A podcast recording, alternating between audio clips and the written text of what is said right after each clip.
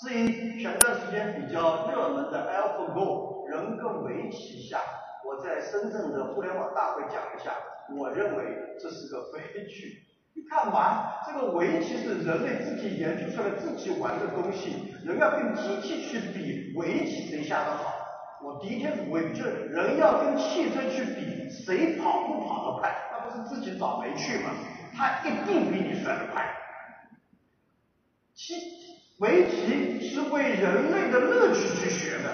假如对方等对方下两步臭棋，这个对方的电脑根本不会下臭棋，他的脑子转的比你快，记忆力比你好，而且还不会有情绪，你怎么搞得过他呢？就等于道理是一样。所以我认为，AlphaGo 和 AlphaGo 二点零比一比才有意思。两辆汽车比比谁快，我倒是觉得很好。人一定要跟电脑去，人要跟机器去比谁的，没有意义。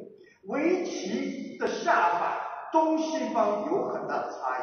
西方人打这个比赛叫国际象棋，国际象棋我把你的王吃掉，后吃掉，你就输掉，一输百输，零一之间的游戏。而中国的游围棋的好处是共存，你最多比我赢了三分之二目、四分之三目或者四分之一目，这是巨大的乐趣所在。中间的布局、格局、乐趣这些东西如果取消了，人家会失去自信。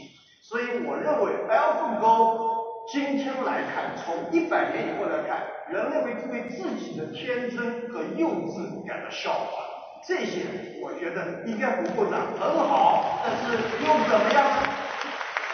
不解决什么问题，只是羞辱了一下人类的智商而已。其实人类自己在修路，干嘛去跟机器去比这些东西？所以尽管很多围棋高手并不并不以为然，没关系，允许不同的观点啊。